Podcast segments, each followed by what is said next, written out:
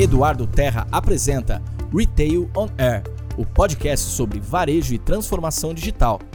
Olá, essa semana estamos de novo no Vale do Silício, como eu venho todos os anos, com o grupo BTR Varese no nosso programa Retail Labs, uh, com muitas visitas dedicadas a entender o que é que tem de novo na agenda de transformação digital do varejo.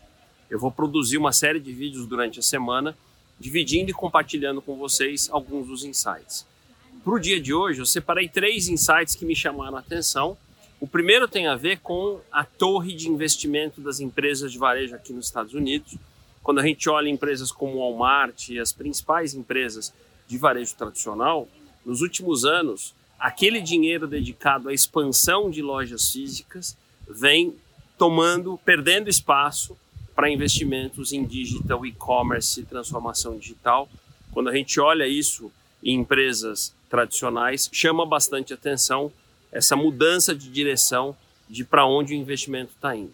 O segundo insight que me chama a atenção foi numa visita hoje à sede do Facebook, é o que o Facebook chama de hacker culture, ou cultura hacker. A gente acha que o termo hacker tem a ver com fazer algo errado, hackear o computador de alguém. E o conceito de hacker é de buscar encontrar uma solução diferente daquela que é óbvia, diferente daquela que a gente está acostumado, hackear um problema, hackear uh, determinado assunto. Então, essa, esse é um termo que a gente deveria trazer para as provocações de cultura digital das empresas, a cultura hacker.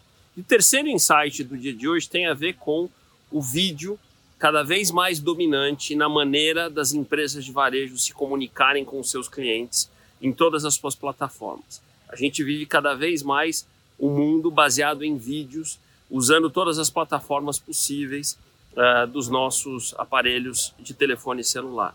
Então, são os três primeiros insights, tem muita coisa por vir. Hoje eu estou aqui na Universidade de Stanford, que é um lugar maravilhoso, que transpira e a gente respira aqui conhecimento e inovação.